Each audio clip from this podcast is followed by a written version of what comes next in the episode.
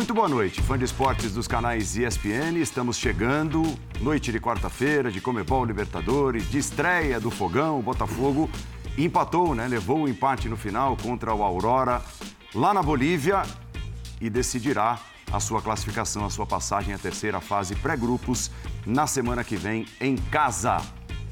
É o principal tema do Linha de Passe, que vai falar também de uma eliminação tanto quanto inesperada o Cruzeiro foi eliminado pelo Souza nesta noite na Copa do Brasil.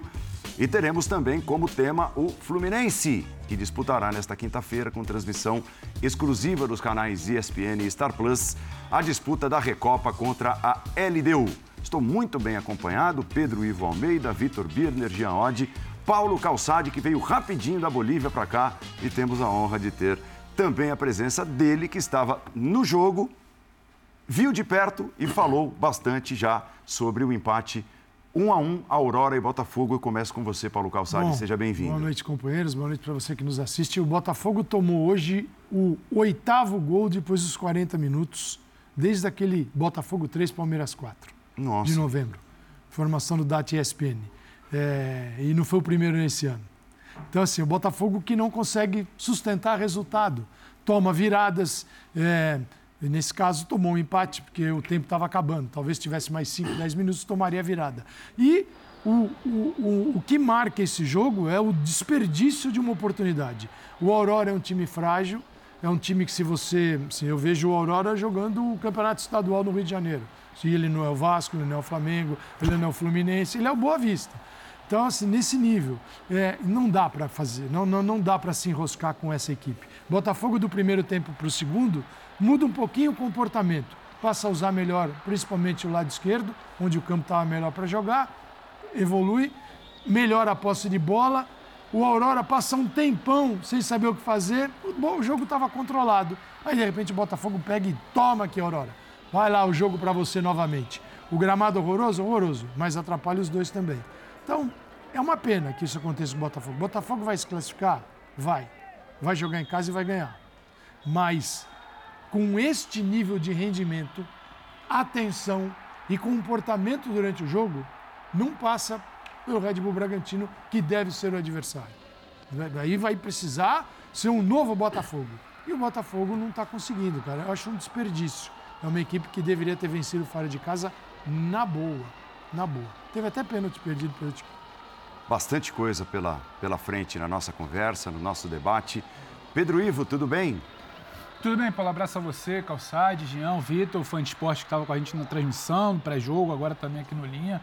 É, eu acho que o Calçade resumiu o que a gente pode falar de previsão de resultado de classificação. Eu não acho muito, muito, muito pouco provável que o Botafogo não se classifique. Se a gente para para analisar friamente, o cara que não assistiu o jogo acordou amanhã, olhou e falou: olha, Botafogo empatou na altitude, vai resolver em casa contra um time limitado. Ele poderia ficar tranquilo.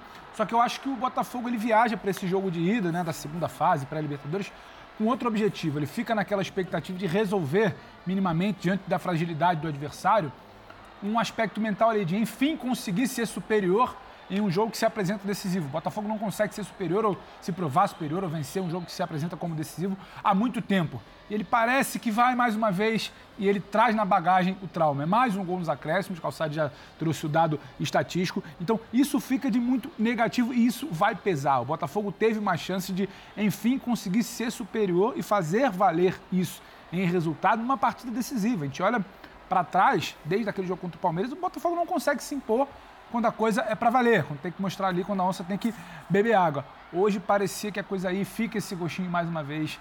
O torcedor sabe que é muito difícil não se classificar, mas ele queria, enfim, saber que esse time pode virar chave. Parece que a chave do Botafogo insiste em não ser virada. Não acho que vai ser um problema a classificação, só que eu acho que também que o Botafogo não vai olhar só para a Aurora nessa temporada. Uhum. E aí, uhum. como é que vai ser contra o Bragantino? Como é que vai ser em jogos decisivos, por exemplo, de Campeonato Carioca? Botafogo ainda não conseguiu se provar um time que entra em campo para fazer resultado em momentos decisivos. É muito mais que empate. Empate, circunstâncias normais, está longe de ser um mau resultado. Agora, quando teve que ser minimamente, sabe, sólido, sustentar.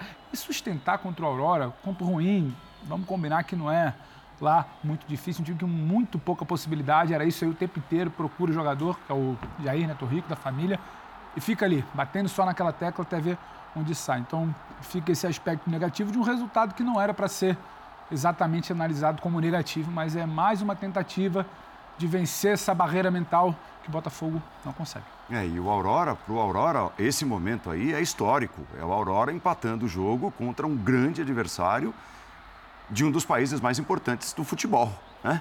É, contra um gigante do futebol brasileiro, com toda certeza, é, mesmo se não conquistar a classificação, e para vocês, e eu estou com, com vocês, tem, dificilmente o Aurora vai se classificar, o Botafogo deve avançar, mas já valeu esse momento para eles. Né? Uhum. E muito por conta daquilo que o Botafogo trouxe para o jogo, como disse o Calçade. Pois é, boa noite, Paulo, boa noite, companheiros. Eu acho que assim, no fim, esse momento de alegria e de êxtase do Aurora chegou até tarde demais para o que foi o jogo. Acho que assim, o Botafogo foi muito mal. Se a gente olhar para o que foram os 20 minutos iniciais da partida, aquele começo em que talvez funcionasse ainda menos a questão da altitude como justificativa, né? E acho que no caso do Botafogo é difícil você usar a altitude como justificativa quando essa postura tem sido uma postura recorrente, jogo após jogo, campeonato após campeonato, desde de, de os fatídicos 4 a 3 no Campeonato Brasileiro para o Palmeiras. Então, acho que assim, claro que tem uma questão psicológica. É, de novo, o gol no final reforça essa ideia da incapacidade de sustentar um resultado e tudo mais, mas acho que o problema, é, nesse momento, ele vai além. É porque a gente está falando de um time muito, muito limitado, que é esse Aurora.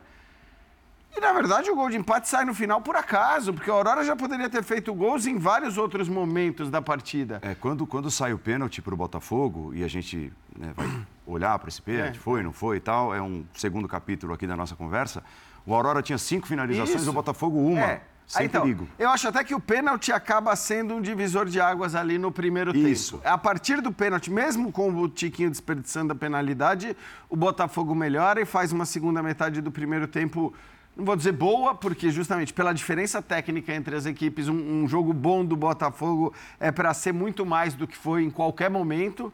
Como o Calçade ressaltou na transmissão, é, o Botafogo volta para o segundo tempo mais ligado, um pouco melhor mas o final do jogo volta a ter as mesmas características e a, e a mesma dinâmica do que foi o começo da partida. Então, é, foi muito mal, foi muito mal o Botafogo mais uma vez e reforço. Não é apenas uma questão psicológica, é uma questão que, para mim, também uma questão de, de jogo mesmo, de tática, de, de técnica. O Botafogo não está conseguindo jogar o futebol que ele pode jogar. E a gente vê pelos caras que entraram, né, mesmo que ainda sem o Luiz Henrique, era para o Botafogo ter feito muito mais, ter produzido muito mais. Vitor Birner, bem-vindo. Tudo bem, Paulo? Tudo bem. Boa noite a você, Jean, professor Calçade, ao Pedro, aos fãs e às fãs do esporte.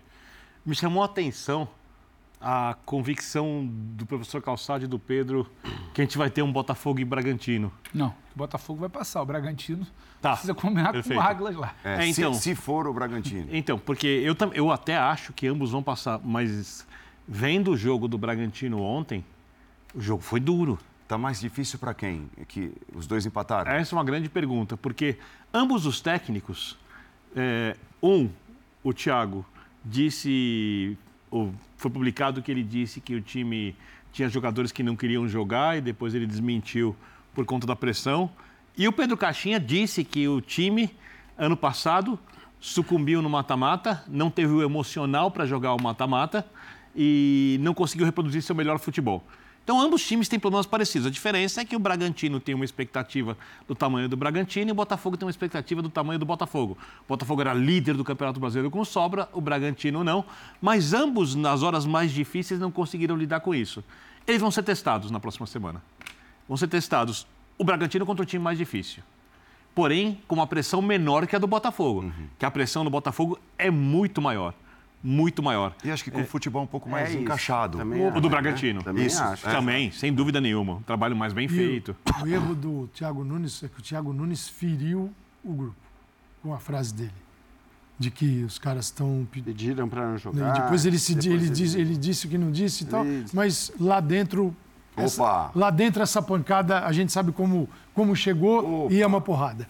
É, e aí, Birner, você está falando de um caixinha que não ainda não, não, não, não criou ali uma situação de conflito e um treinador que hoje todo mundo tem dúvidas, cara, porque você, você leva para o elenco isso. Claro que todo mundo sabe que o Botafogo vacilou, que que o Botafogo teve um problema de controle emocional no final da temporada. Antes do Thiago ganhar chegar, o título. inclusive. Antes, mas tudo bem, mas ele é o comandante agora. E ele Sim. foi ali numa ferida e expôs isso.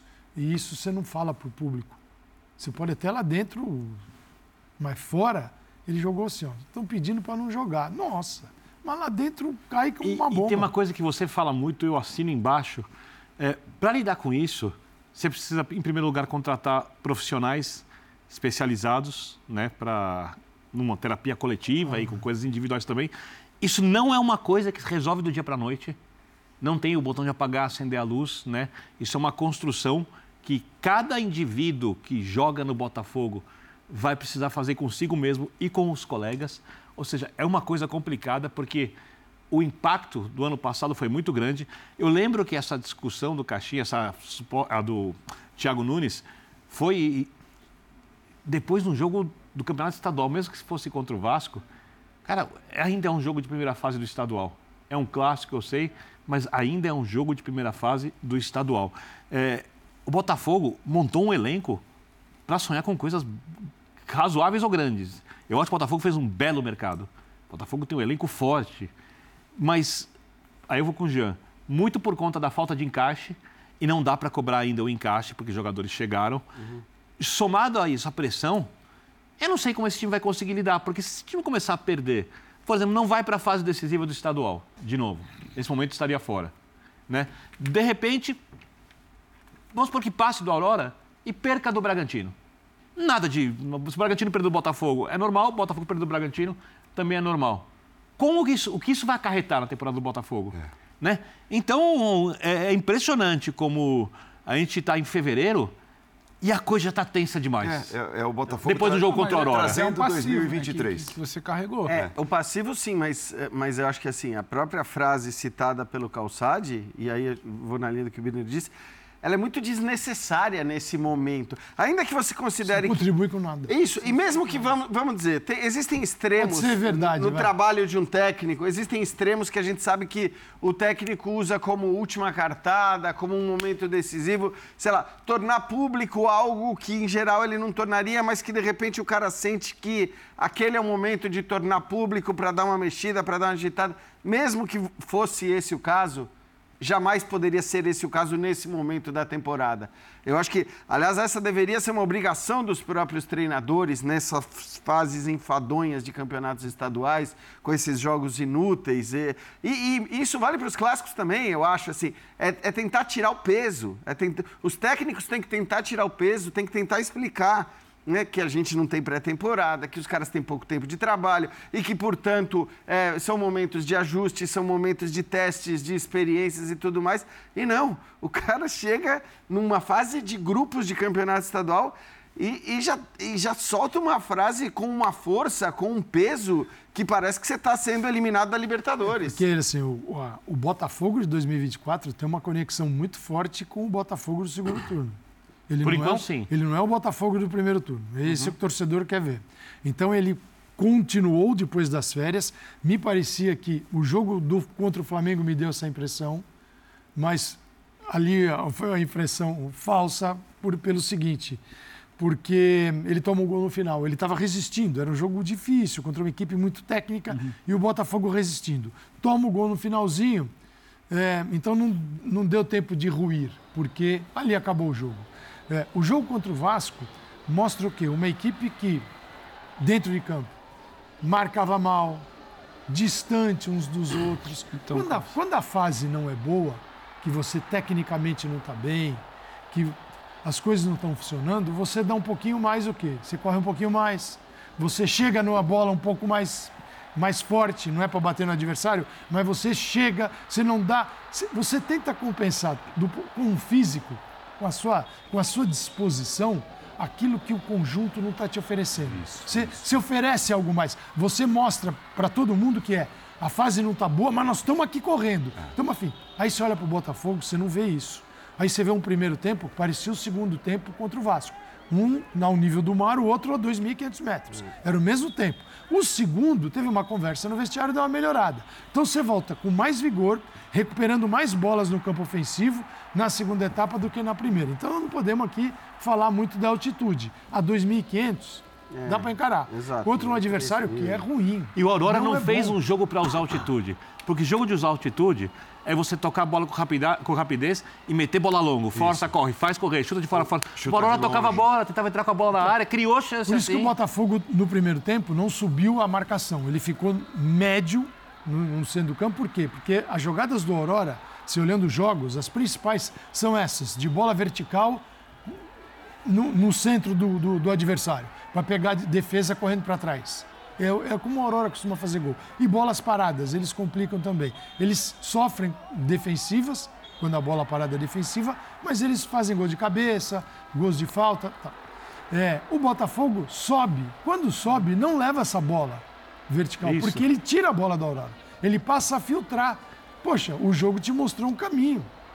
Aí, e outra, aumentou a posse de bola. Uhum. Bom, Chegou um tempo que o Aurora não sabia o que fazer. O início, não tinha o início bola. do segundo tempo do Botafogo, ele não é ruim. Não é ruim. Não é ruim. Porque ele é melhor que o primeiro tempo. A gente, a gente começa Ó, falando é, muito sobre esse o jogo. Esse momento, a é. gente começa falando muito sobre o jogo e não menciona a altitude. A gente vai mencionar a altitude agora para lembrar que não foi um fator determinante. o início do segundo tempo, ele não é ruim do Botafogo. E eu acho que a gente pode debater um pouco mais a questão psicológica Sim. e não simplesmente tratar como algo. Vou chamar, Vamos? Vou chamar o homem? Tiago Nunes? É bom ouvir. Vamos. Ana, ah, o Evandro Fornari, é verdade. O Thiago, como foi expulso, ele não pode participar né, é. da entrevista não, coletiva. Os dois times estão sem Evandro Fornari os dois. E, e, o Gatito. O, o Gatito vai falar também ao vivo. Vamos colocar aqui, daqui a pouco o Pedro segue com a palavra.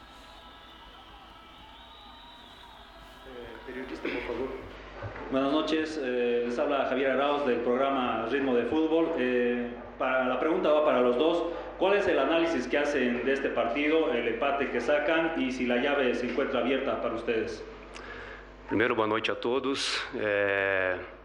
Antes de tudo, dar os parabéns para os nossos atletas. É sempre muito difícil jogar aqui. É um campo pesado, altitude, e a gente conseguiu, dentro de um plano de jogo, é, cumprir. Claro que a nossa ideia era buscar os três pontos, conquistar a vitória, mas esse empate deixa a série aberta, né? E agora nós temos é, dentro da nossa casa é, plenas condições de conseguir é, pasar de fase. Buenas noches. Eh, bueno, jugamos el primer tiempo de dos partidos. Eh, creo que lo hicimos muy bien delante de todas las dificultades que teníamos con relación a la cancha, a la velocidad de la pelota, eh, la parte física obviamente con, con la altura dificulta bastante, entonces logramos superar un gran desafío en donde ahora volveremos a, a Río Janeiro, a nuestras casas y seguro con la fuerza de nuestra hinchada eh, en el Newton Santos eh, nosotros buscaremos pasar de fase. Muchísimas gracias. Siguiente pregunta para Cristian Coca de Zetun. Buenas noches, profesor. Preguntarle el planteamiento que tuvo en el segundo tiempo, porque vemos que el equipo estuvo tal vez muy atrás, esperando el juego del equipo visitante. No sé si fue la altura, fue el campo de juego, pero creo que en momentos se sintieron superados y se metieron atrás. Y bueno, preguntarle al jugador, el tiempo que realizó con la gente estuvo molesta, no sé si lo hace siempre o fue porque trataba de darle un tiempo más a sus jugadores? É, boa noite. Não, a gente sempre tem e planifica e tem um plano de jogo. Né? É, as nossas substituições no segundo, no segundo tempo foi para que a gente pudesse reter um pouquinho a bola. Né? Com as entradas é, dos atletas no segundo tempo, é, a ideia era a gente continuar jogando e também é, ter uma transição muito forte com os atletas que a gente acabou fazendo as substituições. Então, dentro do nosso plano de jogo, a gente conseguiu algumas coisas que talvez poderia ter ajustado, principalmente no final do jogo, mas a, a ideia das substituições a gente, a gente é manter o que a gente vinha fazendo no primeiro tempo. Bueno, con relación al tiempo, eh, a mi parecer, eh, tuve dos veces que, que tuve que ser, eh, una vez que tuve que ser atendido porque sentí un poquito la altura en el segundo tiempo y la segunda vez la pelota me, me, me pega en el brazo y en, la barriga y bueno, es algo normal que, que si el arquero siente necesita respirar para que pueda continuar. Entonces, más, nada más que fue eso. Y el árbitro también creo que él dio su, el tiempo de acrésimo necesario eh, de acuerdo a, a lo que el partido fue parado. Última pregunta para Gabriel Caero de Periódico Los Tiempos. Buenas noches. La pregunta tengo para ambos. Considerando este resultado, más allá del empate que es beneficioso para Botafogo, ¿qué va a pasar o cómo ven el partido con Aurora allá en Río de Janeiro, considerando que Aurora se clasificó de visitante y seguramente va a ir a hacer un planteamiento también y que ustedes deben cuidar eso seguramente para poder hacer capitalizar este punto allá en, en Río de Janeiro? É, sem sombra de dúvida, sim, que vai ser um jogo difícil, né? É, mas tratando de nós jogarmos em nossa casa, é, com a força do, do nosso torcedor, a gente tem, como falei, plenas condições né, de fazer um bom jogo e, e bom, e passar, passar para próxima, a próxima fase. Bueno, así como lo dijiste, Aurora se clasificó fuera de casa, entonces más que nunca tenemos que estar atentos. Eh, si bien conseguimos un resultado bueno para nosotros, pero tenemos que estar muy atentos en nuestra cancha, eh, hacer funcionar, valer el factor local y, y, aprovechar la oportunidad que tengamos para que nosotros podamos ampliar, el, hacer los goles y ampliar los marcadores para tener un partido más tranquilo. Muchísimas gracias a todos los medios. Hemos concluido con la conferencia de prensa. Muito bem, eu só não entendo essa aspa que está na nossa tela. Né? A ideia das substituições era manter o que foi no primeiro tempo. Até agora, os nossos comentaristas justamente falaram que o Botafogo funcionou melhor no início do segundo tempo e que não podia ter de forma nenhuma o primeiro tempo, mesmo o Jean é, é, trazendo o que foi a realidade do jogo, que muda um pouquinho depois da cobrança de pênalti pró Botafogo, mas ainda assim, né, no frigir dos ovos, Pedro, é. no, no, geral, o primeiro tempo do Botafogo ficou muito abaixo. Aí o treinador, auxiliar técnico, diz que a ideia era manter com as substituições aquilo que se viu no primeiro tempo. É, eu quero acreditar que ele falou a partir dos 15 minutos, que eles conseguiram neutralizar um, um início melhor ali do Aurora e até que acaba conseguindo gol, sai na frente do intervalo. Eu quero, quero entender que eles falassem só sobre o, placar exatamente, porque não Sim. foi exatamente a melhor amostragem do Botafogo no jogo. Agora, e me assusta também, é porque a gente não tem como, como avaliar, porque as perguntas são feitas por jornalistas locais que não estão exatamente acompanhando o drama do Botafogo das últimas rodadas do ano passado, o questionamento do início desse ano, talvez não tenham se atentado à entrevista do Thiago Nunes no fim de semana, é porque se faz uma análise ali como se o jogo fosse algo muito deslocado do que é a realidade do Botafogo. Não, a gente tentou, não conseguiu, fizemos é. as substituições, não funcionou. Não foi simplesmente um, um tá erro de ajuste. Né? de defesa. Não, acho que tem muita coisa envolvida. Porque no primeiro tempo, inclusive, eu acho que o encaixe de marcação não é o melhor do Botafogo. As bolas, muitas, o Walter e o Barbosa são acionados muitas vezes no primeiro tempo, uhum. porque a marcação não funciona como deveria contra um time pobre, tecnicamente, como é a Aurora. Então, você consegue corrigir ali por conta do posicionamento dos seus zagueiros. No segundo tempo, você não consegue corrigir, e acho que não é, não é só um desajuste ali de tentamos repetir o primeiro, não conseguimos. Acho que entra carga emocional, quando você começa ali com 15, 10 minutos, 8 de acréscimo, você tomando pressão, você deixando a Aurora circular a bola na frente da sua área. Começa se valer ali também uma questão psicológica de volta toda uma situação. Os jogadores que foram contratados para essa temporada, que a gente pode debater, que eles não carregam essa carga, eles não estiveram em campo hoje. Ou a gente está falando de gente do nível do Savarino, do Luiz Henrique, esses meninos, meninos não, mas esses jogadores que podem entrar com uma, com uma outra atmosfera, eles não estão, talvez, tão prejudicados, não é a palavra, mas assim, eles não estão tão impactados. Contaminados. Eles não carregam, eles não carregam essa conta do ano passado. Hum. Não é deles essa culpa, é para chamar assim. Então, eles não estão em campo. Quem está ali sofreu, quem está ali viveu. O Gatito, que é o goleiro de hoje, estava dando entrevista no, no, primeiro jogo da temporada para explicar vaia no Newton Santos, para explicar que faltou um pouco mais, sabe, do ano passado. Então, isso tudo entra. Não é que a gente só está falando, só tá falando do emocional, não. Acho que não houve correção ali do, do meio para o final você ser passivo a ponto de tomar um sufoco do limitadíssimo, pobre tecnicamente, Aurora, que sua linha não estava bem postada como você tentou corrigir no primeiro tempo. O Alter e o Barbosa estavam bem, já não estavam tão bem. A bola continuava a entrar por ali. E é o Aurora. E aí, claro que entra uma carga. Então, quero acreditar que ele falou muito mais ali do, do, do, placar do primeiro tempo e de um esboço ali de recuperação que o time teve depois de é começar que, pior. É que assim, é, quando a gente fala do Botafogo, é, isso acontece com vários times, acho que no hum. Botafogo é muito é, mais agressiva essa situação. O Botafogo tem como adversários o time que ele enfrenta e os seus dilemas. Uhum. Os dilemas do Botafogo se tornaram muito grandes. Muito grandes. Eles parecem pesar em qualquer jogo mais importante, até contra uma equipe como a do Aurora, uhum. que é uhum. fraca. O Calçado citou. O Aurora é um time para jogar fraco. campeonato carioca, não chegar entre os quatro colocados, time pequeno e, por exemplo, não se sustenta com certeza em primeira divisão de futebol brasileiro, não consegue acesso na segunda divisão de jeito nenhum, não tem nível para isso, uhum. né? É, e por mais que a atitude, o gramado, a altitude e o gramado joguem um pouco, acho, a favor do time que tem menos futebol, é, o Botafogo, se não tivesse os seus dilemas pessoais, provavelmente teria vencido. Não é uma questão do que o adversário fez. Há momentos em que é muito mais do que o adversário faz. Hoje não foi. Hoje não foi. E o treinador, para conseguir lidar com isso, ele precisa achar formas. Isso é, isso é essencial. Não adianta ele, ah, vou treinar, vou colocar o time taticamente do melhor. Não, ele precisa ter ideias. Quando vocês citam que o Botafogo recua muito no final, e eu não acho nem que seja um pedido do treinador, acho que tem a ver com os jogadores, é preciso de algum jeito, quando você enfrenta uma equipe fraca como a do Aurora, na altitude, que você pegue a bola, toque a bola, mantenha no meio de campo, deixe ela longe da sua área, para você ir aprendendo a administrar esse tipo de situação. Porque o Botafogo hoje deu sequência àquilo que ele tem feito. Ah, mas, mas se o Botafogo não toma esse gol no final? Ele tinha dado a chance do mesmo jeito. A questão da bola entrar ou não entrar é uma coisa muito futebol, mas ele criou a possibilidade contra um time que ele tinha todas as condições de não permitir que fizesse isso. Porque não é o Palmeiras, não é o Grêmio do ano passado, uhum. é um time fraco. É um time realmente não, ele, fraco. Ele é e o Botafogo, mesmo, mesmo ainda não preparado, Rui. ele pode tocar a bola Aurora claro. no meio de campo e controlar o jogo. O, o, o Botafogo. Diminuir a chance. O início os, do segundo tempo foi isso. Os 30 isso. minutos o, do é? primeiro tempo, os primeiros, os, até os 30 segundo. do segundo tempo, isso.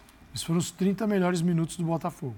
Aí tem 60 minutos. E aí você não falou de cansaço, altitude? Nada, nada.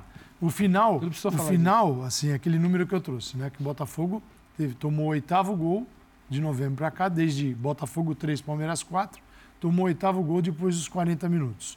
E olha se o que me passa o data ESPN aqui, Caio Alves. No segundo tempo, até os 40 minutos, foram oito ações na área do Botafogo do Aurora. Dos 40 em diante, o jogo foi até os. É, foi 97. Isso. Então, o jogo foi. foi 96. O jogo do, foi dos 40 até os 52. Isso, né? Isso, isso. Foram 10. Então ele teve 8 em 40 minutos e nesses últimos minutos, 10. Então o Botafogo entregou a área, mais uma vez. E tem muito mais banco que, que o Aurora para melhorar essa claro, situação no jogo. E, e, que não soube, inclusive com o lado direito reforçado, o Matheus Ponte entrou justamente para reforçar e, e, as jogadas todas acontecem por é, ali. Teve a chance até de, de dar o, de, o gol da vitória. Lá na frente. Né? De fazer então, o gol da vitória. Agora, quanto, isso, quanto disso está na conta do técnico? Porque eu acho que nesse momento do final do jogo, pouco. Não está não está na conta. Sei, né? Porque eu, acho mais a, a, a, postura, a postura após os 30, ela não é só um fator psicológico. E o que você não trabalhou desde domingo, e aí tal que você trabalha na sua fala também, também é um pouco seu. Você veio alimentando a pauta. Há quanto tempo, há quantos dias a gente está falando da pauta Eu tenho muita dúvida sobre, mental sobre o para trabalho do, do Thiago, passado. Tá? Eu, eu, eu te, repito, eu tenho muita que é dúvida. questão psicológica. Mas eu... Psicológico entra em campo de um posicionamento, para mim, errado depois dos 30. Mas não é o Thiago. Ali. E tem uma outra coisa que vocês disseram que eu também tenho muitas dúvidas e eu até discordo. É, por exemplo, o Savarino chegou. Uhum. Eu teria contratado o Savarino. Sim. O Savarino é um bom jogador. Sim. Bom jogador, bom Sim. jogador. É, ah, o Savarino viveu os dilemas do ano passado? Não. Então mas, pode jogar. Mas é, é, eu vou dar, vou, dar, vou, usar, vou, usar, vou dar outro exemplo. Um time está num jejum de títulos. E ele contrata bons jogadores que não participaram de nenhuma das campanhas em que esse time podia ter vencido o campeonato e não ganhou. Quando eles vestem a camisa do clube, e as coisas começam a acontecer é, do jeito difícil, eles sentem. Porque aí não é mais o indivíduo, é o ambiente, é a torcida. Eu imagino a torcida do Botafogo. É qualquer torcedor do Botafogo, e eu entendo, eu entendo, seria igual comigo. Chega com 38 minutos, 40 para 40 minutos, 42, é, o nível de angústia vendo o jogo e, é enorme e os jogadores e, devem ser igual. Sabe o que, o que só piora essa situação? Nesse nível de angústia, que acaba, é, ela é individual e ela é coletiva também, que de um time que nos seus últimos 14 jogos em que saiu na frente, ganhou quatro. Cara, não sustenta. E, então, isso, você imagina, sabe o que parece? O seguinte, que eles estão mais preparados para sustentar um 0x0 do que um 1x0. Então. Porque ah, você vai. Então, mas essa é a teoria contra o Curitiba. Tem que fazer o gol no final. Tomaram um gol no final no brasileiro. Então, Sim. mas é uma loucura. Aí, aí, o treinador, ao invés de, né, de, de, fechar o grupo, porque eu acho que isso faz parte do trabalho do treinador. E, e, é uma missão das mais ingratas, difíceis, e não é para qualquer profissional. Exato. Né? Nem do dia para a noite. Ah, o treinador faz o contrário expõe o grupo e tal, do jeito que aconteceu. declaração. Então, mas acho que tem uma questão do, do jogo jogado também, independentemente, porque a gente está desde, desde a tal virada lá no Campeonato Brasileiro, do Palmeiras, a gente fala só do psicológico, só do impacto e acho que, claro que tem ficado claro quanto existe esse impacto psicológico no final dos jogos.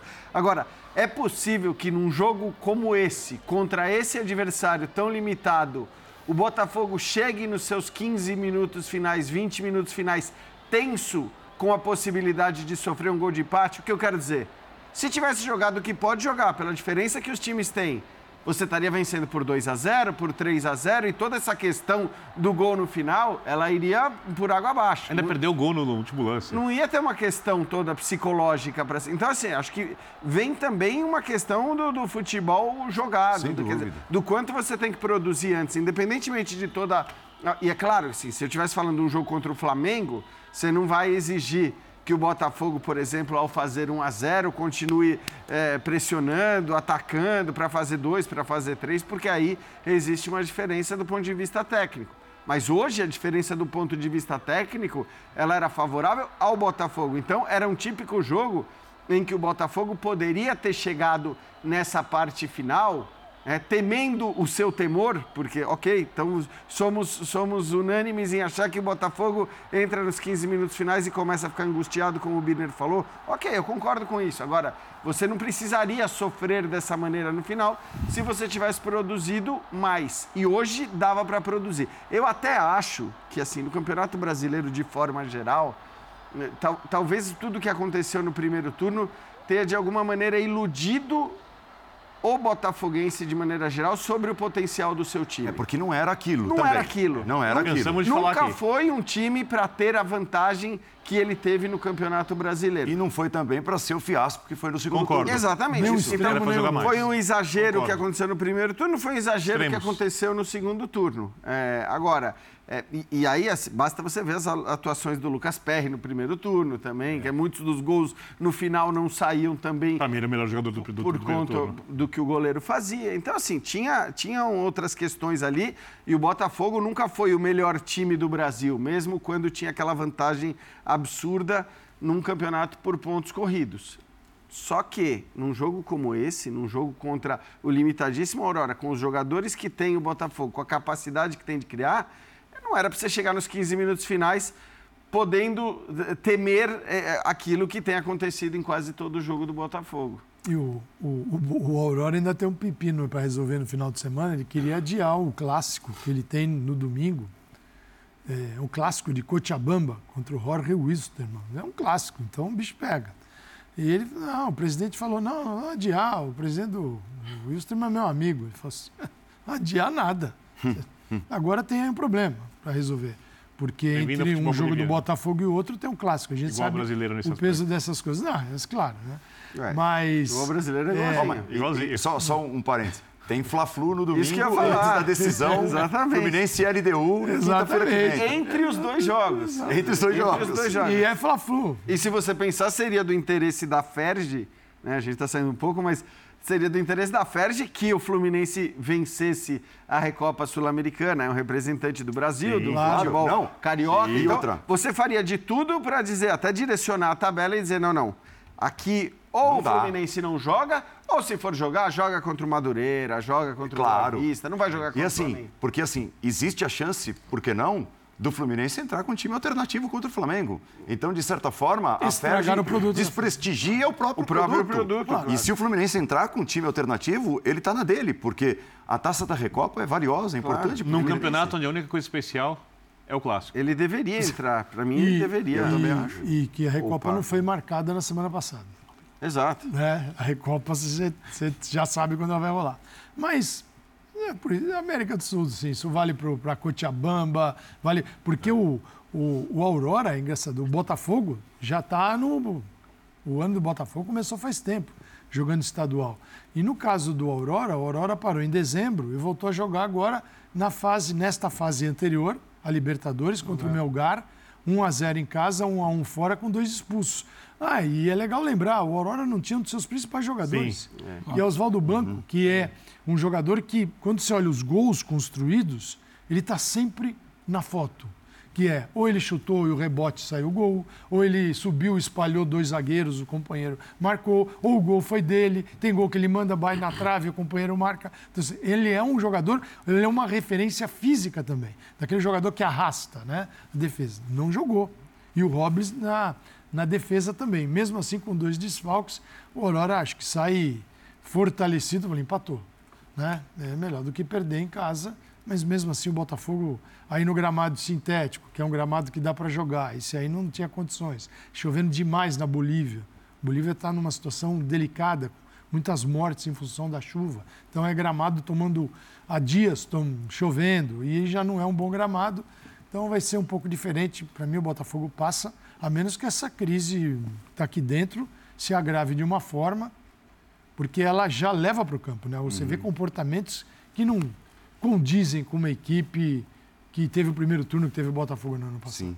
Ó, oh, eu até é, tomei o cuidado aqui de, de trazer, inclusive, uma foto de uma tela muito interessante que foi apresentada no Abre o Jogo sobre a queda de desempenho de um pilar técnico do Botafogo, Tiquinho Soares. Nós vamos mostrar ele perdendo mais um pênalti. Eu não sei se o Botafogo não tem outros batedores de pênalti, eu não sei por que o Tiquinho continua a bater pênalti, principalmente depois de ter desperdiçado aquele pênalti tão importante contra o Palmeiras, que acabou no que acabou, né? Mas aí, ó, bateu mal de novo e perdeu o pênalti. Tiquinho, primeiro turno do Campeonato Brasileiro, 17 jogos, 13 gols. Segundo turno, mais Campeonato Carioca antes do jogo de hoje. 23 jogos e 5 gols média 0,76 por jogo no primeiro turno do Campeonato Brasileiro, 0,22 gol por jogo do segundo turno em diante. E assim, não há quem resista, né? não há time que resista a uma queda técnica, psicológica talvez, mas técnica, olhando para o futebol, de um cara tão representativo como é o Tiquinho para o elenco. É, ele teve algumas questões pessoais, mas eu fico muito pensando no jogo em que o Bruno Lage deixou ele no banco depois de treinar com ele a semana inteira, entrou com o Diego de centroavante, depois que ele voltou, ele deu razão ao técnico. Mas também o Diego, quando jogava, não dava razão ao técnico. Então ali parece que aconteceu alguma coisa. Eu acho que se você for pegar algum jogador, você pode pegar alguns, né? Mas algum jogador que pode simbolizar muito essa questão emocional do Botafogo, eu acho que é o Tiquinho. Porque o Tiquinho, eu não é o jogador para ter o aproveitamento do primeiro turno. Mas ele é o cara, assim, ele não, é mau centroavante, ele é um jogador perigoso. É, e aí você pergunta do pênalti, essa é outra coisa que cabe muito ao treinador. Muito. E aí não é uma coisa só técnica, é uma questão da sensibilidade de entender em qual momento ele tira o cara que, em tese, é o melhor cobrador de pênaltis da equipe, porque o cara está sucumbindo nessa hora. Porque o cara, antes de bater o pênalti, deve estar, tá, deve estar tá passando na cabeça dele 50 mil coisas, quase nenhuma positiva, né? Na hora de simplesmente executar um lance que, se ele tivesse bem, ele teria muito mais chance de fazer o gol. Se isso é cruel com o jogador Sim. ou se isso é necessário para o jogador se recuperar. Pois é, é, é, é muito é difícil, cara. É que, é que, tudo bem, nesse caso nós estamos falando de um jogo muito importante, um jogo muito relevante. E que acho que, como vocês disseram, não deve ter consequências maiores, apesar de tudo que deu errado. O jogo contra o Madureira deixa de dar pênalti, aí tudo bem. Não, é isso, mas eu acho que assim... É mas normal, aí vai ter esse jogo é normal e, que você pense, espera lá, o começo de temporada no Brasil é feito para que você jogue uma pré-temporada, porque na verdade é disso que se trata fase de grupo, primeira fase de campeonato estadual. É pré-temporada, deveria ser. Eu sei que muito torcedor acaba tratando isso como se fosse final de Copa do Mundo. Querendo... Lamento de informar, também virou fase de classificação que... para a Copa do Brasil. Querendo. De... O quê? Não. Fase de grupo, você precisa somar pontos. Você precisa ir Não, não, acho que fase, fase de grupo. De Mas é pré-temporada. Copa do Brasil. Não, então, eu acho que não. Aí eu acho diferente. Porque... Vale a vaga na Copa ah, do Brasil. Então, a Copa do Brasil é diferente. Para mim, a Copa do Brasil tem a importância que tinha o jogo de não, hoje. Não, não, mas se você jogar a Copa do Brasil, você precisa fazer um estadual, uma primeira fase que te permita se classificar. Não, sim, o que eu estou dizendo é... Apesar de eu concordar eu, contigo. Eu estou dizendo que o estadual é pré-temporada. Deveria ser pré-temporada até os mata-matas. E, portanto, na pré-temporada você fala, beleza, pera lá, eu tenho o Tiquinho, que foi meu grande nome, o segundo grande nome hum. na, no, no Campeonato Brasileiro, no bom momento. Eu quero recuperar esse cara. Então eu vou fazer de tudo para que ele faça o máximo de gols possível, para que ele bata os pênaltis, para que ele esteja presente, para que ele jogue, porque é importante para o Botafogo recuperá-lo. Acho que em jogos assim, em jogos decisivos, aí tudo bem. Você tem que ter uma, você tem que ter critérios que acho que o treinador teoricamente está muito mais preparado que a gente para dizer se o Tiquinho é o cara para bater ou não é, no jogo de hoje. Mas aí eu acho que cabe a discussão mesmo, Paulo, como você falou, porque você está falando de um jogo com peso muito grande. E ele tem batido mal os pênaltis. Ah, eu acho que, assim, tecnicamente, olhando para as cobranças, porque tem aquela cobrança. Pô, deslocou o goleiro, a bola pegou no pé da trave, sabe? Eu, ah, é, bateu alto, ela pegou no travessão. Então, assim, se vai 5 centímetros para baixo, é o melhor pênalti do mundo. Mas não é, ele tem batido mal os pênaltis. É, ele estava no. Assim, o primeiro turno foi uma fase absurda. É, foi muito iluminado. Muito iluminado. É, Sim, eu acho que man, a manutenção daquele tiquinho é muito difícil. Sim. Mas não pode ser esse aqui. Isso, é, é um jogador que a gente falou do Botafogo. É, Aquele, é, imaginar que o Botafogo vai sair é. deixando todo mundo mas não um pode ser esse daqui. É, assim, no primeiro tempo, por exemplo, não tinha peso nenhum, acho muito pouco. Você pegar é, Vitor Sá, Júnior Santos, os caras estão nos lados, são, são é, caras que vão abastecer o Tiquinho, né? E eu acho pouca coisa acontecia ali. No segundo tempo voltou Botafogo buscando, até porque era, era muito mais fácil. Você tem que ser estratégico. Onde é o pior lugar para jogar? É o centro do campo. Você passa a bola, a bola vem assim. Você vai dar um chute de fora da área, você não consegue fixar o pé de apoio naquele barro. Tem que correr olhando então, para a grama para não torcer o pé. É, você vem onde dá para jogar. Pô, cara, o futebol brasileiro está acostumado a isso porque passou por muito tempo, hoje está voltando a ser ruim, os gramados realmente tem muitos gramados péssimos, você tem que começar a buscar onde dá para jogar. E no segundo tempo foi melhor nesse sentido, mas é preciso abastecer esse jogador. Porém, se a gente pegar um, os melhores momentos do Tiquinho no primeiro turno do ano passado, nós veremos gols. Você fala, é incrível isso aí, o cara está fazendo. Então, assim, aquele Tiquinho por, pelo jogador que ele é, eu acho que é difícil manter. Uhum. Mas este aqui também está muito abaixo. É, é. É, dá para jogar num nível normal. Agora, quem está jogando num nível normal no Botafogo? Ele reflete e influencia o melhor e o pior momento não, da equipe. Não, mas quem é que tá? O Tiqui, para mim, ele, ele, pode até representar o, o que é a nossa avaliação sobre o Botafogo. A gente não, a gente não consegue virar e falar, foi um empate, é bom e dá classificar na volta. Porque se fosse uma análise fria, eu não consigo dizer que na partida do Tiquinho foi ruim hoje. O Tiquinho participa do gol. O Tiquinho no segundo tempo ele vinha bem no que ele precisava. Não é que ele estava finalizando como no primeiro turno brasileiro, não é que ele estava recebendo bola como ele recebeu no primeiro turno brasileiro, e não é que ele decidiu o jogo como ele decidiu no primeiro turno brasileiro. Não é isso. Agora, o Botafogo tinha, o Botafogo tinha uma proposta clara. No do segundo tempo a gente falou: segurar, tirar a velocidade, tirar a, a, a bola do pé da Aurora e você ter uma vantagem no placar, deixar o tempo passar é ir de volta. Você não tem que se provar o maior time do mundo contra o Aurora. Você precisa fazer uma vitória, sustentar o que você criou no primeiro tempo e trazer para o Newton Santos e virar essa página de não vencer nunca. Não, mas não conseguiu. Só que, se a gente parar para analisar, o Tiquinho não tem uma partida ruim. Ele tem um pênalti que ele perde. Isso acho que vai ser cobrado. Depois do pênalti ele participa do gol. E depois isso é participativo no jogo. Perfeito. Só que a gente volta a falar do quê? Do pênalti perdido que é uma imagem, está na retina, está na retina do torcedor. O Botafogo que fraqueja, que derrapa, é o pênalti perdido do Tiquinho. Isso é o primeiro, o primeiro momento da retina do torcedor, quando ele pega vai revisitar aqueles meses do ano passado. Então acaba que ele também é igual o Botafogo. Não adianta simplesmente falar que empatou fora e pode decidir em casa.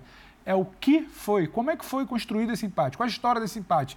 Aí vai voltar todo aquele drama. Qual a história da atuação do Tiquinho? É o pênalti perdido, é o Botafogo que não ganha. Então, é muito o contexto para virar e falar que o Tiquinho não é aquele. Agora, friamente, não é que foi um desastre, uma catástrofe só pelo pênalti perdido. É claro que uhum. ele está ali para fazer.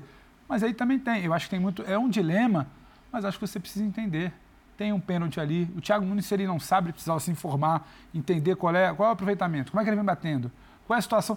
Ele ganha mais com aquele pênalti cobrado do Tiquinho. É um dilema, mas eu não acho que. Acho que dá para resolver.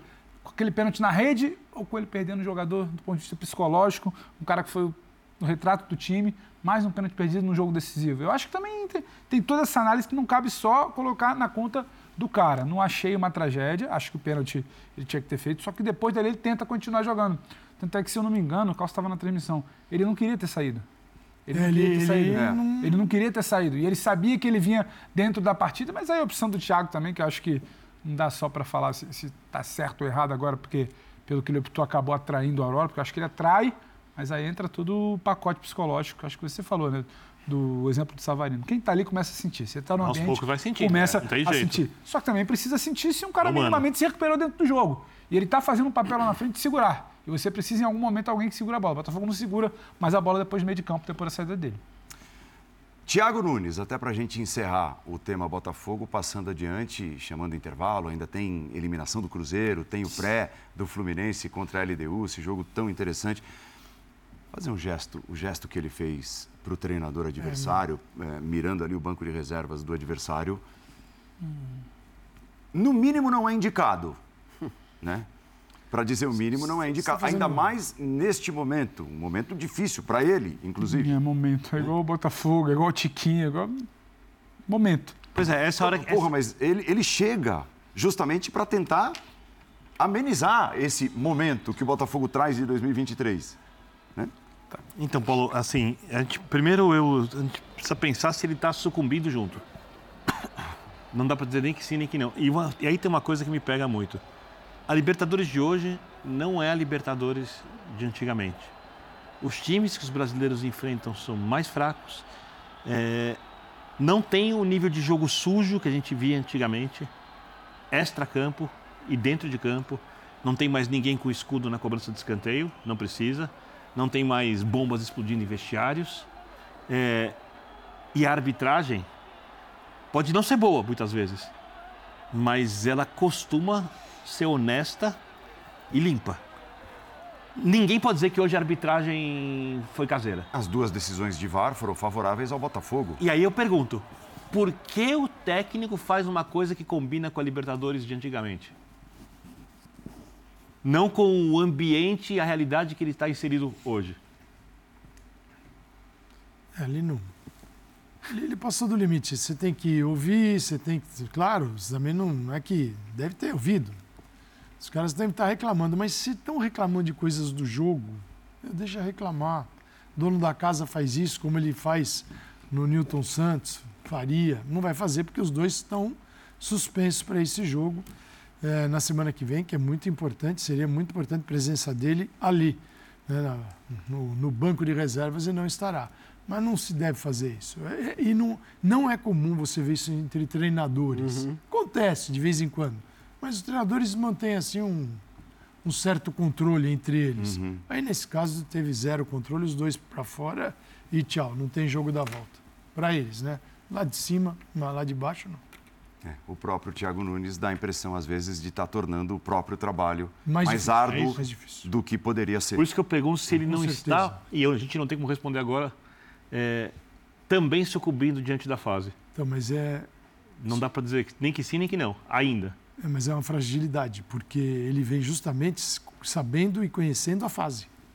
Não é que ele chegou lá e falou Mas viver é diferente, né? Surpresa. E, não. e não responsável por ela. Exatamente. Não, não é responsável, não deve agravá-la, mas é. ele, ele, com aquela a frase é dele. É, então. A questão é que os momentos é. em que ele chamou a atenção para si, acho que hoje de alguma maneira é, é isso também, ele chama a atenção para si de uma maneira negativa. Então, não até agora não teve um momento que ele chamou a atenção para si de, de, de, uma forma positiva, né? E, e, óbvio, como, como o time também não está jogando bem e poderia estar jogando melhor, é, não tem jeito. Ele, obviamente, vai ser muito responsabilizado pelo que está acontecendo, embora não tenha responsabilidade na, na, na derrocada do Campeonato Brasileiro. Você vai ver depois do intervalo o presidente do Souza tirando uma com o Cruzeiro. O Souza eliminou o Cruzeiro da Copa do Brasil, sabe aquelas surpresas que a Copa do Brasil de vez em quando apresenta? O Cruzeiro foi a vítima desta quarta-feira e será o próximo tema do Linha de... Mas não saia daí, porque nós voltaremos com o presidente do Souza. Figuraça. Até já.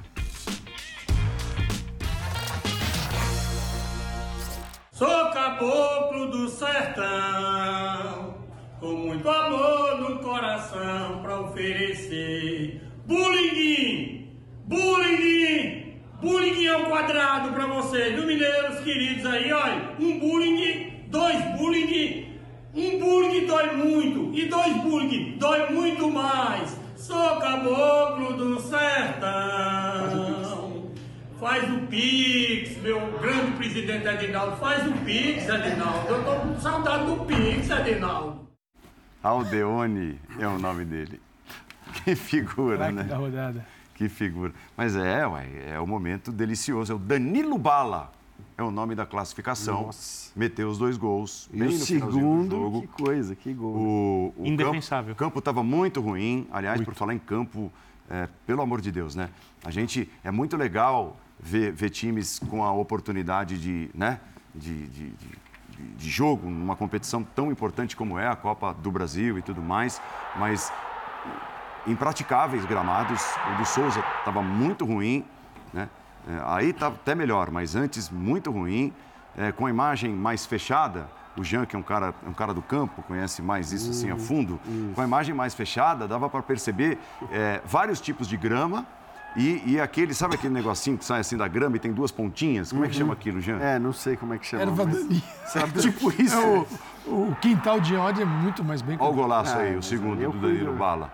É, o, o, Real Noroeste, lá no é Espírito Santo, não conseguiu mandar o seu jogo porque o gramado alagado e eles fizeram força e tudo mais e enfrentariam um time de primeira o divisão. O Davidson pegou um rodo. Cuiabá. É, até uma imagem maravilhosa. Maravilhosa. Então, assim, aí a gente chega aqui e vai debater às vezes, mas por que, que o, Souza, pegando o exemplo, é, vendeu o mando e foi jogar em Londrina contra o Cruzeiro? Ué, mas para apresentar esse tipo de, de condição, não sei. É, agora. É, é, é futebol, às vezes não parece futebol profissional. Mas também acho que em Londrina. Não, modo de dizer. Esse, sim, é, o em outra Brasília, cidade não conseguiria esse feito, talvez.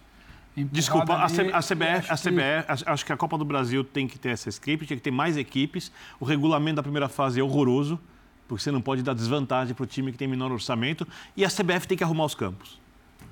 É. Principalmente desses clubes que não tem. A CBF tem que se responsabilizar pelos gramados. É que, é, Quando jogar nas costas do Souza. E acho, e acho também que. Tem que jogar em casa. Quando, quando você fala em democratizar, né? Quase 100 clubes e tudo mais, e, e beleza.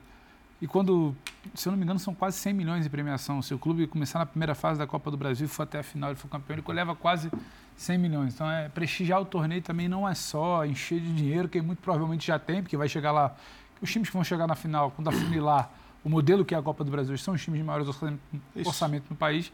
É feito então, a, a, distribuição, a CBF é capaz de distribuir. Não é que ela tem que resolver campo de 50 times. É, mas ela mas eu acho que ela isso... pode, eu, eu, acho que ela pode olhar não isso, mas é, não dá para não dá para romantizar tanto essa Pedro, a cena. super... A cena do Davis ser legal, mas acho que maneira simplória. É... Esse, esse, jogo Souza e Cruzeiro, eu não estou falando de desonestidade, eu estou falando de regulamento. Ele foi feito para quem se classificar? Para o time de maior, de maior Joga pelo empate. Para o time à frente do ranking, né, no caso. Tem dinheiro. Pega para os gigantes, porque o time que está à frente no ranking, mas não é um gigante, não é um clube da primeira divisão do futebol brasileiro, esse pode ter mais dificuldade. Mas é, é, a, a, a fase é feita, essa é a segunda fase também, mas essa principalmente, para o time da casa que é obrigado a ganhar. Isso, é, isso, é, isso, é, isso, isso, da, isso é muito data, né? injusto, né? não tem a menor lógica. É a discussão da data, né? Porque você tem pouca data para a Copa, porque tem que ter mais é, para estadual. Exato. Então você tem pouca bem, data. Só não dá vantagem. Um jogo só. só pode fazer o jogo. É, se, se, se só vai jogar na casa do, do time de menor expressão, é, assim aí o time grande vai reclamar. No fim é uma é, questão. É, é, assim, é uma assim temática que eles não conseguem fechar. Na Copa da Liga, na Inglaterra, você tem, você tem o jogo único, você teve, sobretudo na época da pandemia, né? Os jogos Sim. que que foram para reduzir o calendário, você parou de ter o replay também, mesmo quando tinha um empate, o jogo acontecendo num campo. Eh, na Copa da Itália, você tem também esse, esse regulamento feito para que os grandes avancem. Então, os grandes só entram tarde, jogam em casa, tem essa, essa vantagem, embora não tenham a vantagem do empate. Então, assim, é algo que a gente também se acostumou a ver, de certa maneira, em outros lugares, porque o problema do calendário é um problema mundial. É, o problema do gramado não. O problema do gramado é um problema mais exclusivo nosso. É claro que essa época do ano a gente tende a ter mais problemas por causa das chuvas, por causa dos gramados alagados. Então a gente viu o campo do Noroeste Nossa, lá. Mas chove em todo lugar no mundo. Tem, tem ah. lugar que tem até Sim, neve. É claro. Nossa. Mas e a hora assim, que a neve Alemanha. derrete, o gramado está lá. É. É, eu, o problema do gramado. Na Inglaterra sim, chove pouco, né? O, a gente tem problema de gramado desde que Charles Miller chegou com as bolas sim, no Brasil, em 1894 partir dali começaram, começou o problema do gramado. É, o gramado, ele é uma questão no Brasil, assim, me leva, é, é o que eu acabei percebendo agora, nesse debate. É cultural. Ele é econômico, claro, não é fácil. Todo clube, clube que não tem dinheiro, faz um gramado impecável. Mas ele passa a ser cultural partir do ponto que é uma cultura. O gramado ruim faz parte, é assim, os caras vão atrapalhar a vida do meu adversário. A gente lembra como era jogar no interior, o Jovelino fazia isso, que foi ah, do, né, assistente de Oswaldo Brandão. Né? O Jovelino baixava, ia treinar um clube, baixava, diminuía o tamanho da trave. Se ele baixava a trave, ao invés de 2,44, tinha 2,20 o gol. Então, essas coisas culturais que permearam e permeiam o futebol brasileiro, do gramado ruim também, porque você não vê nenhum esforço. Concordo com o Birner, eu acho que a CBF, pelo poder econômico, poderia, no mínimo, sabe o quê? Fazer uma força-tarefa. Seguinte, você, você como CBF, gestora, assim, vou conversar com empresas que fazem gramados. Sim. Vou ver quanto sai para fazer um gramado. Que, e se for, e se tem for... até verba carimbada para claro, isso. Porque a, a, a, grana da Copa de 14... Opa, eram 100 milhões de, dólares, de milhões, 100 milhões de, de reais. É, é para você investir em estados que não receberam jogos para fomentar e recuperar Exato. praças. Agora, Opa, até hoje ó, você não conseguiu. Dito isso, acho assim você tem que saber onde você está jogando. Sim. E aí, olhando para o jogo de hoje, é, então, olhando para o Cruzeiro. Estou separando. Sim, sim. Tá. Até assim, é, é, minha culpa, tá? Porque eu saí, e trouxe eu, eu trouxe, eu trouxe o tema é. por, por, essa ótica, é, então. que é uma ótica importante, mas é, o que não se esconde nessa noite é o tamanho do vexame da eliminação do Cruzeiro. O gramado era ruim. Antes até de você falar, o Arcamon, o técnico é, inclusive minimizando essa história de gramado, porque aqui a gente começa o tema por minha culpa dessa forma, parece que a gente. Ah, o pessoal do eixo não. ali e tal, do Sudeste. Não. Coisa nenhuma. Parabéns ao Enorme Souza. Feito. Presidente uma figuraça, tem mais é que tirar sarro ele mesmo. Ganhou tá o jogo, ele ganhou o jogo do time grande. É. E um abraço pro time grande. Vamos ouvir, o, vamos ouvir o Larcamon e a gente começa aqui com, com o tema. No, principalmente hablarle, falarle al, al torcedor y no, no, no hablar de cuestiones Eh, del desarrollo del partido, del desarrollo de, la situación del campo. Eso, el análisis es para vosotros y yo no quiero hablar más que eh, disculparnos con, la historia de este club, es una historia muy grande y sobre todo en esta competición. Y hoy tener este resultado, este, este traspié eh, es doloroso porque había mucha ilusión de todo, de Ayenchi, de todo el grupo para, para avanzar en la competición, para, para hacer de trascender en la competición y bueno, hoy lamentablemente el, resultado indica que, estamos afuera y, es principalmente las disculpas eh, con, nuestra torcida y con, la, y con la historia del club. Fala lá, Jean, por favor. É, então, é, dita toda a questão do gramado, primeiro que você tem que saber em que gramado você está jogando, você tem que saber como você vai jogar.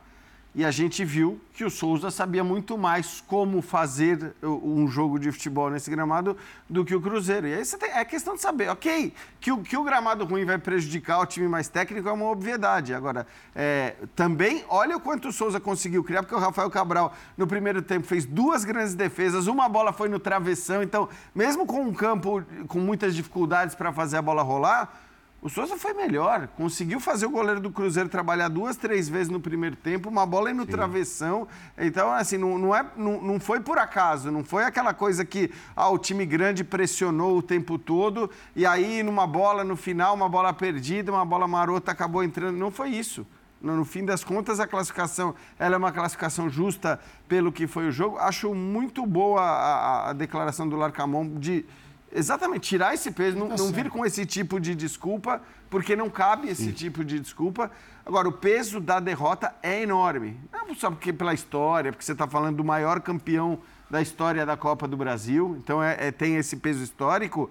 Mas mais do que isso, você está falando de um Cruzeiro que, ok, talvez nenhum de nós colocasse o, o, Cruzeiro como é, candidato ao, ao título da Copa do Brasil, olhando para os elencos que você tem hoje no futebol brasileiro.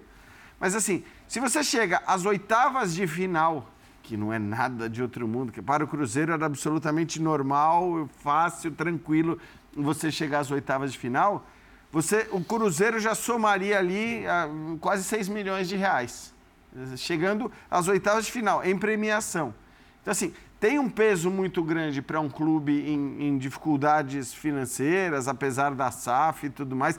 Gente, basta olhar para o elenco do Cruzeiro e ver a distância que você tem do elenco do Cruzeiro para outros elencos do futebol brasileiro, que a grana é muito importante. Então, esse aspecto para o Cruzeiro, que não, não tem como sonhar com um campeonato brasileiro, é, até mesmo do ponto de vista desportivo e não só financeiro, sei lá, que ganhou os Copa dois... do Brasil, todo mundo pode, se, se você acerta o time, é. à medida que o tempo vai andando, é um mata-mata, entendeu? E... e... ganhou os dois jogos do grande rival na Arena MRV, na Casa né? Nova. Foi lá, Isso. tem 100% das, dos jogos rival disputados ali, as vitórias do Cruzeiro. Então você tem um feito que é enorme, não é assim difícil de você cravar no Cruzeiro, vai ganhar as duas primeiras no Campo Novo do Atlético que dói no Atlético, com a casa nossa, dele, nossa. arena, você fala assim, aqui o Cruzeiro não ganha de ninguém. Já ganhou duas e jogou duas. É, quando você vai fora, você espera um, um, time mais competitivo. E até adaptado ao gramado ruim, porque jogador, tem jogadores melhores o Cruzeiro, não tem, apesar de não ser o grande Cruzeiro, mas melhores do que os jogadores do Souza. Então, o jogador melhor, jogador bom também tem que saber jogar em gramado. Se digo, você também tem recursos para colocar no gramado ruim. Não é só o outro que está adaptado. Tá? É muito fácil é falar. Isso, tem um que está adaptado que faz, e quem é melhor fazer, tem mais recursos. Agora, quando a gente, só, a gente fala do gramado, é o seguinte, porque também não dá para deixar passar e normalizar essa situação. Porque virou rotina. Bom, a gente acabamos de fazer, estamos falando, nesse programa estamos falando de duas partidas. Falamos do jogo na Bolívia e do jogo do Cruzeiro com o Souza. Os dois gramados horrorosos. Uhum. 100% dos gramados que a gente falou. Na América do Sul, essa desgraça é comum e no Brasil voltou a ser comum em todos. Inclusive, estádio de Copa do Mundo tem gramado horroroso. Até o sintético do Palmeiras, que veio para resolver a situação, estava horroroso. E, pelo que a gente está vendo, vai ser inaugurado primeiro por um show, depois pelo futebol. É um, é um estádio que. Expertise brasileira. Nas horas vagas até joga o clube. É? E, assim, esses são os estádios brasileiros. E a CBF, para mim, deveria ser o quê? A gestora do negócio, tentar fazer, vamos tentar fazer uma força-tarefa. Como que é possível ajudar esses clubes a melhorar essa condição e a colocar na cabeça deles também que é possível fazer um gramado melhor? Cara, é possível, desde que você tenha desejo de fazer isso. Quando você normaliza, tá tudo bem, a gente joga aqui, Ô, jogamos a vida toda aqui, a gente, a gente vamos mexer nesse negócio. Gente, só para a gente andar, mas a gente não precisa ir muito longe. Há quanto tempo a gente debate que o gramado no Maracanã não é bom? Não, porque fecha dois meses, fecha... E isso é inadmissível ficar ruim. Quanto, um estádio rico. Quantos dias a Comebol precisou para entregar um gramado minimamente decente para a final de Libertadores? Então, assim, alguma coisa ali está fora de mas ordem. Mas foram duas paradas, hein? Uma mas, antes mas, da, alguma da coisa está fora de ordem. Não, não, é, não é a primeira vez. Aí você vai conversar, é porque time tal não quer arcar com tantos milhões, porque ainda não é definitivo. Então, assim, o gramado nunca é prioridade. Então, você começa a falar de futebol, mas a grama e a bola não são prioridade. Então, não, tem prioridade. É. É, é, é, a agenda que tem que pagar, porque o show, é o gramado, porque se eu ainda não sou o dono definitivo, eu não vou investir esse caminhão todo de dinheiro. Então, nunca. Soa meio. Soa meio incoerente mesmo. O básico, que é a grama, é, ele não é prioridade. Então a gente vai ficar. E aí todo mundo acha muito legal a cena do Davis, é pitoresca ali e tal, mas não dá para dizer que ah, isso aí é a cara do nosso futebol. Não era para ser. E, e, você hoje gira. É uma delas. Você, você hoje. Fala, o noticiário cada vez mais é bilhão, é bilhões. Ah, sim. É milhões. É, é porque agora a gente subiu a premiação para quase 100 milhões. A gente só está falando em cifras assim que a gente não, a gente não alcança, né? são cifras que a gente não vê. É uma coisa que gira no mundo. Mas pro básico ali, não tem pro básico. Entendeu? Então, Pedro, como é que a gente vai ficar normalizando, Pedro, sabe? É, exaltando o feito do Souza e não estou sendo hipócrita, exaltando mesmo, porque. São coisas é, diferentes. É, são coisas diferentes. E eu acho que tem que comemorar, e eu acho que o Cruzeiro escreveu uma marca muito negativa na sua história de clube de futebol. Mais uma, porque nos últimos anos aconteceram várias, né? E quando a gente fala de eliminação da Copa do Brasil, a gente pode falar várias, né? Tem o Palmeiras pro Asa, tem o Inter com o Globo, uhum. tem o Atlético pro Aparecidense? Era o, era o, é. tem o, o venezuelano técnico. Tem o Abel recente Afogados. Afogados. Afogados. E tem, assim, o São Paulo uma vez eliminado pro Bragantino, quando o Bragantino estava em divisão inferior, depois de ganhar o jogo de ida e fazer um a 0 no muro. Tem, tem um monte, tem um monte. Então não é uma exclusividade cruzeirense. É, mas... Palmeiras com o CRB também, recente? Né? Recentemente, Palmeiras do Abel. Abel. É, é, é, que acho o CRB bem maior que o Souza, mas tudo bem, o Palmeiras é muito mais forte. É, de qualquer jeito, o, quando você quer fazer um campeonato como esse, e você quer ter futebol de qualidade, você precisa ter um bom gramado. E aí você tem que olhar para as possibilidades. O Souza tem dinheiro para ter um gramado bem cuidado o ano inteiro? Não tem. O Souza não tem dinheiro para isso. É, o Souza tem que jogar em casa? Você acha que o Souza tem que procurar um gramado bom em algum canto para jogar? Não, o Souza tem que jogar em casa, senão o campeonato nem tem o porquê de acontecer. Né? É, não é responsabilidade do Cruzeiro. O Cruzeiro foi visitar, o Cruzeiro tem que cuidar de locais onde joga, onde uhum. ou paga ou que pague para jogar dentro de BH, em algum lugar que tenha o gramado bom. Quem tem que cuidar disso é a CBF. Não a gente olhar para o. Então a CBF precisa é dela. fazer algo. É dela. É dela, é dela. Ela precisa fazer algo, como disse o Pedro. Não adianta você ficar entuchando dinheiro para o campeão. Porque, no final das contas, eu só vou lembrar que a Copa do Brasil, ela no começo tinha time que não queria jogar, Uhum. Depois ela não, dava, não colocava time que tinha na Libertadores. Aí ela começou a colocar porque ela não era tão interessante, ela foi ficando interessante e um dos motivos foi entuchar, foi dinheiro. dinheiro foi para ficar interessante. É, um título, ele tem que ser grande pelo que ele vale esportivamente. E de preferência também dar muito dinheiro para o campeão. Eu não estou falando que você não tem que dar dinheiro. Então, no final Até das porque contas... a importância da Copa do Brasil, ela, ela vem daí. Ela não tinha, como você falou. Então, assim, na hora que os clubes começaram a priorizar a Copa do Brasil, que eu acho absurdo, mas hoje acontece, os caras priorizam a Copa do Brasil em detrimento do Campeonato Brasileiro, porque é mata-mata. Mas isso tudo nasce do dinheiro entuchado. Sim. Então, assim, também vamos olhar para o. Se hoje a gente trata aqui a Copa do Brasil dessa maneira tem a ver com, com o dinheiro que os caras ganham. É, talvez é, talvez possa, você possa até dizer, bom, não precisa mais de, de tudo isso. Quer dizer, hoje, esportivamente, a Copa do Cresceu Brasil muito, já tem uma, uma relevância que, que, que, que, que, que, é válida, independentemente do dinheiro que você vai. Agora, não sei, não sei o quanto mudaria se você muda a premiação. Porque é, é surreal também, proporcionalmente, a Copa do Brasil dar mais dinheiro do que o Campeonato Brasileiro. É surreal. É surreal, não, não, não, faz sentido nenhum. Nenhum. Não existe nenhum motivo. É a primeira competição do Brasil, ninguém vai discutir. A mais importante é o Campeonato Brasileiro. A Copa do Brasil é a segunda competição. Você não pode pagar mais para a segunda competição do que a primeira. É como se a Sul-Americana pagasse mais que a Libertadores. Exato. É. Exatamente. Na Comebol. Não e tem a menor lógica. E aí os times começam a se desclassificar para jogar Sul-Americana. Imagina. Ia acontecer. Ia perder. Iam preferir jogar Sul-Americana se pagasse mais. Não tem a menor dúvida. Tem a menor dúvida. Porque a maior parte dos clubes está sempre com o Pires na mão. E se, e se aí acontece o que aconteceu no Brasileirão ano passado. Todo mundo largou, de repente, no final do campeonato, tinha um outro campeonato, porque o líder, que resolveu apostar naquele campeonato, vacilou, os caras voltaram para o Palmeiras campeão. Quer dizer, a gente é capaz é, a, de fazer esse própria, campeonato brasileiro, mas tudo bem. A própria, que virou uma frase folclórica, não me lembro qual foi o primeiro dirigente, foi um dirigente do Bahia, né? A própria frase folclórica do faz o Pix é muito engraçado tal, mas é meio bizarro que você comemore uma conquista desportiva dizendo faz o, o Pix, dinheiro, é faz é o Pix, faz o Pix, tipo, como se isso que fosse aquilo que importa. Então. E abrindo parênteses, eu fiquei incomodado com o senhor quando o senhor pegou e usou uma frase de professor Calçade um termo sem dar crédito. Qual frase? Dependendo oh. de uma bola marota. Bola marota. bola marota. É verdade. Eu fiquei enganado. É verdade. É, até, até, até, nos lembra aqui o Elton Serra, que está no aquecimento para o Sport é, Center. Soltando suas figurinhas. O rei das figurinhas. O rei, das figurinhas. O rei das figurinhas. Além de saber muito de tudo, é, de figurinhas sabe também. Ele produz figurinhas Ele durante produz. o dia todo para as nossas caras de tontos. Isso, exato. Né? E espalha pelos grupos bullying virtual. onde os tontos estão. Como vocês Como, são bobos. É, é, vocês são bobos, né? E, fofos. É, e ele lembra que o próprio Cruzeiro foi eliminado pela Juazeirense em 2021. Né? Cruzeiro. Bem lembrado. Mas era, mas era um outro Cruzeiro, Sim. assim, Sim. Né? patinando. Essa tal. é a ótica do time grande, porque a Copa do Brasil é para fazer isso aí que a gente viu hoje é. mesmo.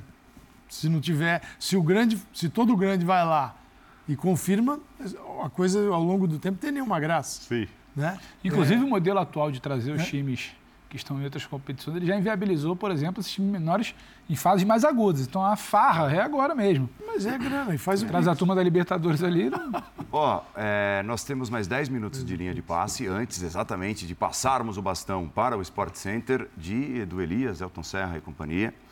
É, é interessante a gente prever o que pode acontecer nessas duas próximas quintas-feiras na decisão da Recopa Sul-Americana, envolvendo o Fluminense, campeão da Libertadores, e a LDU, campeã da Sul-Americana no ano passado.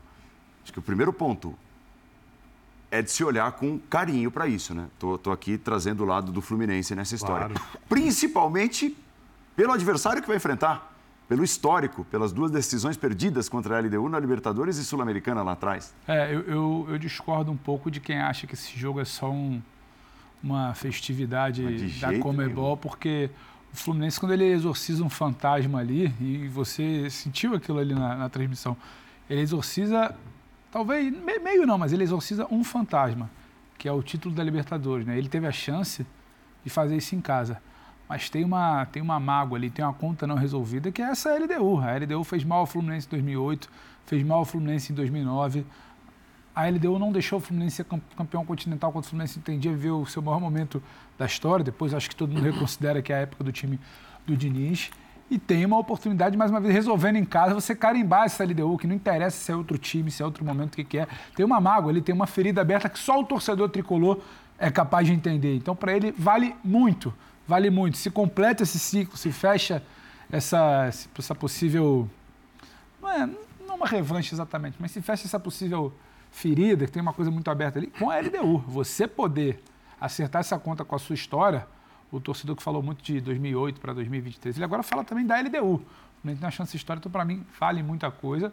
E também o carimbo de um Diniz que há um ano atrás todo mundo dizia que não tinha título. Exato. Ainda não era técnico de seleção brasileira, não tinha nem carioca, porque o carioca anterior não era exatamente é, o carimbo dele. Então tem muita, tem muita coisa em jogo para esse Fluminense, tem muita coisa em jogo pro Diniz, porque acho que ele é campeão da Libertadores, ele passou na seleção, ele ganhou aquele estadual sobre o Flamengo no passado com uma bonita virada, mas parece que ele está sempre. E agora? Será que ele consegue? Tem sempre uma interrogação, tem sempre uma, um questionamento além da conta, então tem muita coisa em jogo sim. O, a coisa é grande para o torcedor Fluminense. É, você é. falava sobre é, o Fluminense acertar contas, né? Ou, é, eu vou trazer um outro lado. É, claro que pode, porque é do futebol. Mas perder de novo para a LDU não é legal, né? Então, Tem outro lado. Então. Não, então, já que pode ser triste, eu não vou. Não. Não, não, não. Então, tem uma oportunidade eu tô, tô, tô... de você acertar a conta com a sua história. Sim, sim. E acho que isso é relevante. E é. não é legal perder de novo. E a gente está falando de uma fase em que quase todos os jogos são jogos de campeonato estadual. Esse é um jogo que mexe muito com a emoção, é um jogo internacional, é um jogo que o continente vai, inteiro vai falar. É lógico que não é maior que o título da Libertadores, mas ah. é um título importante, né? E o Fluminense poupou jogadores no final de semana para encarar esse jogo da melhor maneira possível. Ele deu tem mais modificações que o Fluminense. O Fluminense agregou alguns jogadores no seu elenco para ter perdido na zaga, principalmente um jogador importante. E eu acho que o Fluminense tem que se impor como campeão da América, que é e conseguir jogar não, jogar bem e conseguir um resultado contra o LDU. Mas acho, mas acho que a coisa lá amanhã não é simples. lá é difícil, a altitude. É. Não, lá, é lá a altitude grande. é mais significativa do que foi hoje no, no jogo. O adversário é mais significativo? O adversário é muito mais significativo, ainda que já não viva mais os seus melhores momentos, ainda que tenha perdido peças importantes, perdido seu treinador. Eu acho que, enfim, é, é, é óbvio que é uma parada mais dura. E num lugar, num ambiente, num contexto como o futebol brasileiro, em que você está sempre sob teste, sob desconfiança, é importante também você, ao disputar uma taça, ainda que não seja a taça mais relevante, né? Eu, eu costumo chamar Supercopa e Recopa de taças, e mais do que de títulos, mas, mas são taças que, que dão tranquilidade, que dão é, crédito, porque aqui não tem jeito. Todo mundo no Brasil, no futebol brasileiro, Dá respiro, né? vive de crédito, é. vive de combustível. Ó, enche meu tanque aí com, com três semanas de crédito. E é isso. Então, assim, isso vale para o treinador, isso vale para os jogadores que estejam eventualmente sob desconfiança. E você tem alguns caras no Fluminense hoje sob desconfiança, caras de qualidade, caras muito bons, mas já veteranos. É, então, tem uma discussão até né, sobre a quantidade de veteranos e tudo mais que o Fluminense escala, e que, o, que o Diniz escala ao mesmo tempo. E, Marcelo, deve... Felipe e Ganso. Isso, vão ser desenho. titulares. É, a, a, dúvida do Keno já, já aumenta ainda mais essa discussão, porque se o Keno pode jogar uma coisa, se ele não joga, quem entra? Renato. Entra o Renato Augusto para ser mais um veterano né, né, num, num, jogo em que a questão física pode pesar por conta da altitude. Então, acho que tem, tem muitos ingredientes interessantes esse jogo e essa decisão, de maneira geral, com as suas duas partidas. Eu acho que o Fluminense ele precisa se inserir num contexto diferente, de um time que realmente ganha Libertadores Perfeito. e que pode agora e pode é. voltar é. para esta Libertadores e ser temido por aquilo que fez no ano passado. Então, assim, vencer a LDU é fundamental para falar assim, pois se é aquele time ganhou, pô, os caras ganharam a Recopa e vem com tudo nessa tá Libertadores. Está construindo a sua grandeza é, no continente. É, abraçar isso e falar assim, eu quero fazer que essa fase dure por mais tempo, uhum. que não pareça que ficou restrita ali, aquele momento do ano passado. E o Fluminense, contratações que fez, e num volume grande, foi justamente para falar, não, não, eu vou ter uma quantidade de jogadores dentro desse padrão aqui que é estabelecido pelo treinador. E, e agora eu posso encarar. rodar, né? O que pesa contra é, o Fluminense voltou bem depois a treinar esse ano, porque estava jogando o Mundial. Isso ainda não extrai o melhor da equipe. E tem, Mas, e tem uma questão de, de, de, intervalo de tempo também, Calça, de se firmar, se apresentar na Libertadores como tal, é que você pega a LDU, você tem o Flamengo na sequência, depois você uhum. pega a LDU de volta, Aí você tem o Botafogo, que é um outro clássico. E aí você já emenda com uma fase final é. De Carioca que já vai se misturar com o início de, de, de, Libertadores. Então, é. daqui para frente, é, é, também não é bom negociar. Você falou, se perder, também não é bom negociar um tropeço agora para respingar em estadual, para responder lá na frente, Libertadores. Respondendo. É. Até porque eu, aí eu acho que é, de novo, ah, o clássico, ah, é clássico, é o que importa, mas, cara, assim, entre ganhar uma taça da Recopa contra a LDU e, e, ganhar os clássicos da fase de grupos do campeonato estadual, ganha os clássicos depois, das semifinais, da, da, da, final. Quer dizer, eu acho que você tem que fazer escolhas, todo mundo tem que fazer escolhas. Talvez o Fluminense tenha que fazer mais escolhas por conta de ter voltado tarde, por conta de ter jogadores mais veteranos, né? Que até talvez para entrarem em forma leve um pouco mais de tempo. Então, eu acho que é, se tem que fazer escolha, a escolha nesse momento tem que ser para as próximas quintas-feiras, essa daqui e a, e a da semana que vem. É, eu acho que essa pergunta é interessante, né? É, a altitude, a LDU costuma dar um ritmo, o São Paulo que o diga, né? Provou isso de perto na Sul-Americana passada, depois foi eliminado uhum. pela própria LDU por conta do jogo de ida. Algumas é vezes. primeiro tempo, é, Pode pois é. dificuldade algumas vezes. Né? Com o Diniz, inclusive, lá. Com o Diniz. Perdeu 4 a 2. Estou 3 a 0 uma vez. É, eu, essa 2004, pergunta talvez seja interessante. É necessário olhar é, para esse, mais até talvez para o ritmo do jogo na hora da escolha do tipo de escalação que vai levar a campo? É difícil que ele faça isso, sim. Estou imaginando o que, que o Diniz pretende. Fico aqui pensando, né? Dar a oportunidade de jogar a Recopa àqueles que ganharam a Libertadores. Acho que eles têm a prioridade nesse momento. E aí entra, é justo né, questionar, porque o time que voltou a treinar depois, em relação aos outros brasileiros, deveria estar num estágio até mais avançado, mas não teve tempo para isso. É, joga na altitude, o adversário na altitude ele imprime um ritmo muito forte que sabe a dificuldade dos brasileiros. É, um time, sendo este brasileiro com um time uma média de idade maior do que a normal, porque realmente o, o, a conquista do título da, Liber, da Libertadores, entre tantas outras coisas, ela foi especial porque foi com um time com uma média de idade muito alta. Yeah. Então, este comportamento amanhã é uma dúvida. É, mas... é uma dúvida. O cara não, não dá para garantir dilema, que os caras vão. Eu a menos que eles tenham a posse de bola, controle a posse só que é o seguinte, Esse é o dilema. Só que o adversário vem para tomar a bola. Assim, não dá para ficar tomar só dando, acelerar, só dando tapinha, porque o adversário Mas vai quem ouviu a entrevista do Ganso, e acho que faz sentido, é uma entrevista que faz sentido, a entrevista do Ganso dizendo que ah, o que o, o, que o Flamengo, o Fluminense precisa é, é ter a bola, é, é precisa controlar o jogo, é manter o jogo, não pode entrar na correria, não pode querer a velocidade e tudo mais. E aí você pensa, pera lá, quem são os melhores jogadores do Fluminense para manter a bola?